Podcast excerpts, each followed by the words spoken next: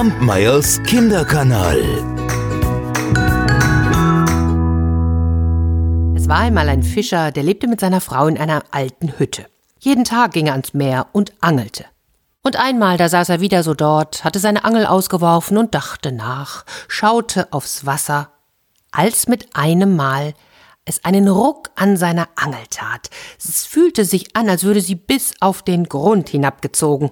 Und schließlich, mit Mühe und Not, holte der Fischer die Angel wieder herauf.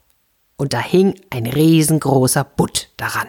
Und der Butt, was soll ich euch sagen, der fing an zu sprechen. Lieber Fischer, ich bitte dich, lass mich leben. Ich bin kein richtiger Fisch. Ich bin ein verzauberter Prinz. Wirf mich wieder ins Wasser und lass mich schwimmen.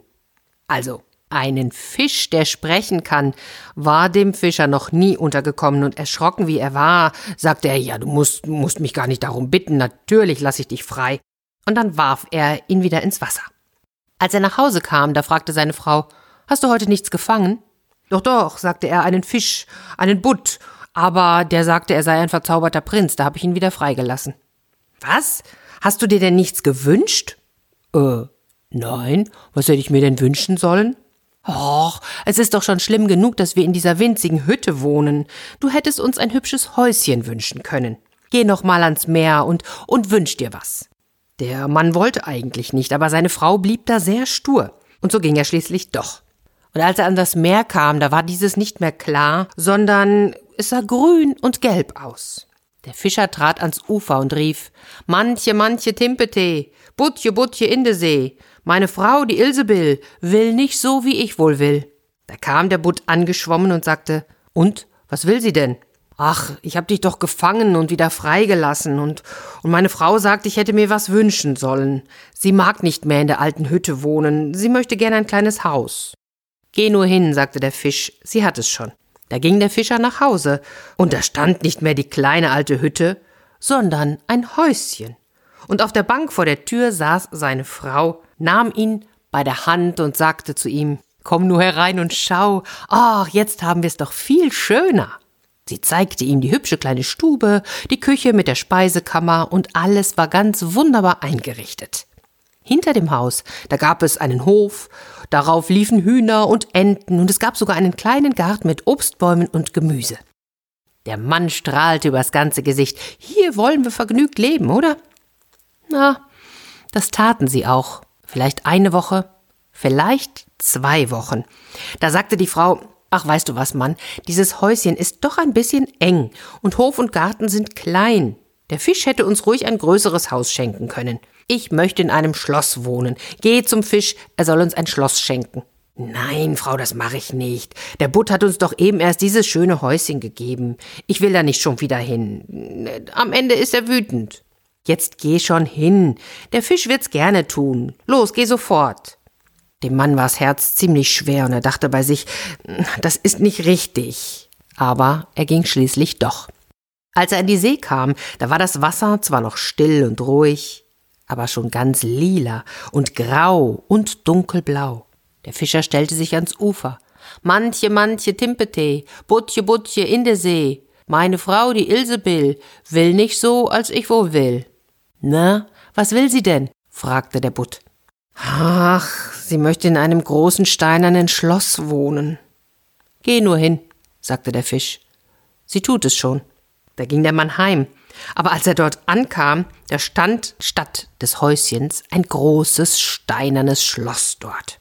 Seine Frau, die wartete auf der Treppe, nahm ihn bei der Hand und sagte, komm herein. Und in dem Schloss, da war eine riesengroße Diele aus Marmor, Viele Diener rannten hierhin und dorthin, rissen die Türen vor ihnen auf. Ja, und die Wände, die waren mit seidenen Tapeten geschmückt. In den Zimmern, da standen lauter goldene Stühle herum und auch Tische, und von der Decke hingen kostbare Kronleuchter herab.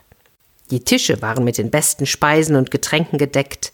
Ja, beinahe wären sie zusammengebrochen von dem Gewicht. Na, sagte die Frau, ist das nicht schön? Ja, ja, sagte der Mann, und so soll's auch bleiben. Jetzt wollen wir in diesem schönen Schloss wohnen und zufrieden sein.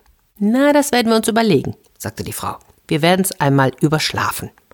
Und dann gingen sie zu Bett. Am nächsten Morgen wachte die Frau zuerst auf und schaute von ihrem Bett aus auf das herrliche Land vor sich. Dann stieß sie ihren Mann mit dem Ellbogen in die Seite und sagte, Mann, steh auf und schau mal aus dem Fenster. Sag, könnten wir nicht König werden über all das schöne Land? Hm? Geh hin zum Fisch und sag, ich möchte gerne König und Königin sein.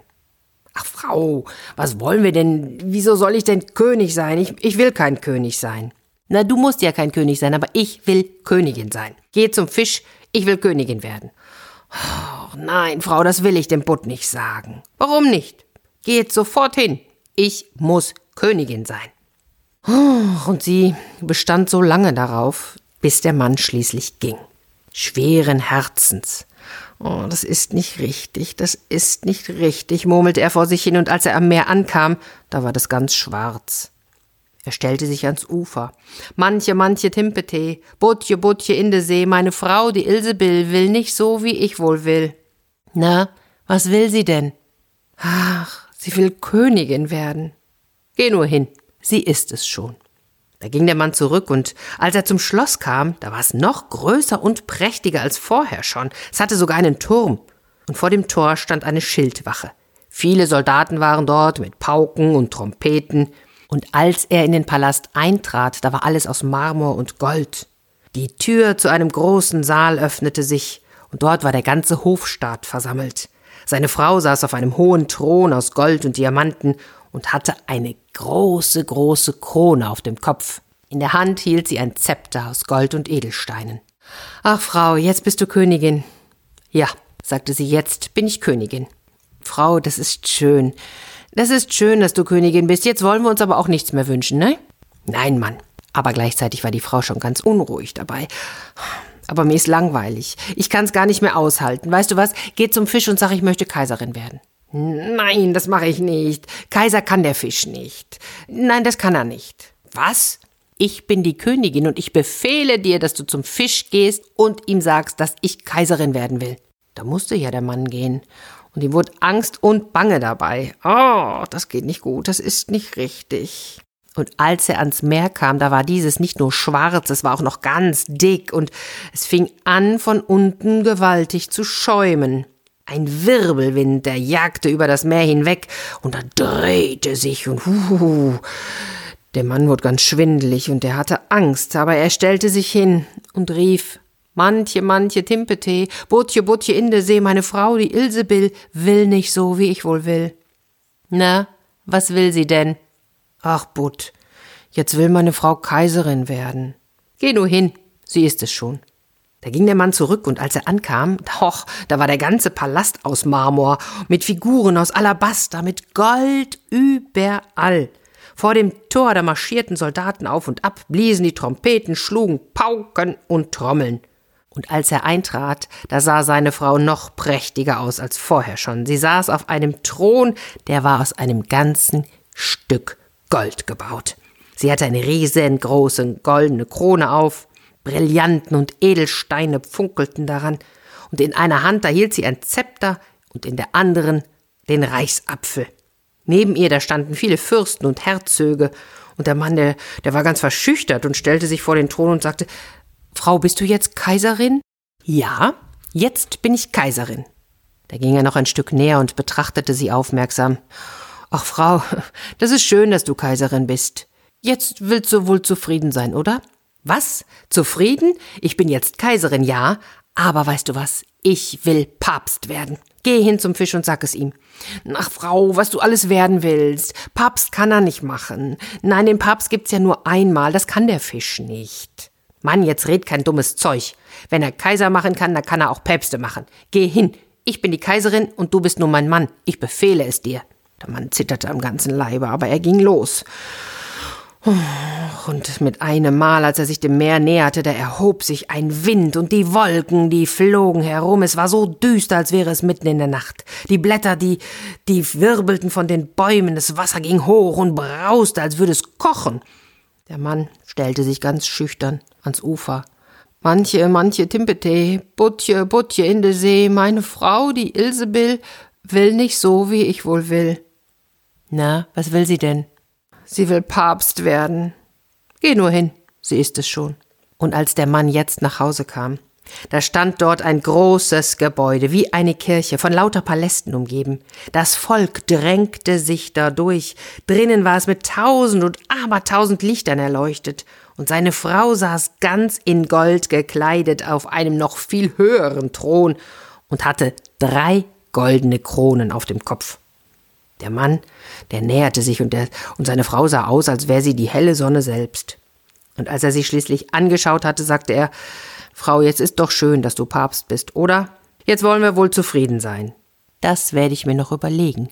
Wir wollen's überschlafen, sagte die Frau. Und als sie am nächsten Morgen erwachte, da war sie immer noch nicht zufrieden. Ach, die Gier wurde immer größer. Sie dachte nach und dachte nach, was sie denn noch werden könne. Und als schließlich die Sonne aufging und sie das Morgenrot sah, da richtete sie sich im Bett auf und dachte, ha, ich möchte gerne selbst die Sonne aufgehen lassen und auch den Mond. Mann, sagte sie und da stieß sie ihn mit dem Ellbogen aus den Rippen und weckte ihn auf. Wach auf!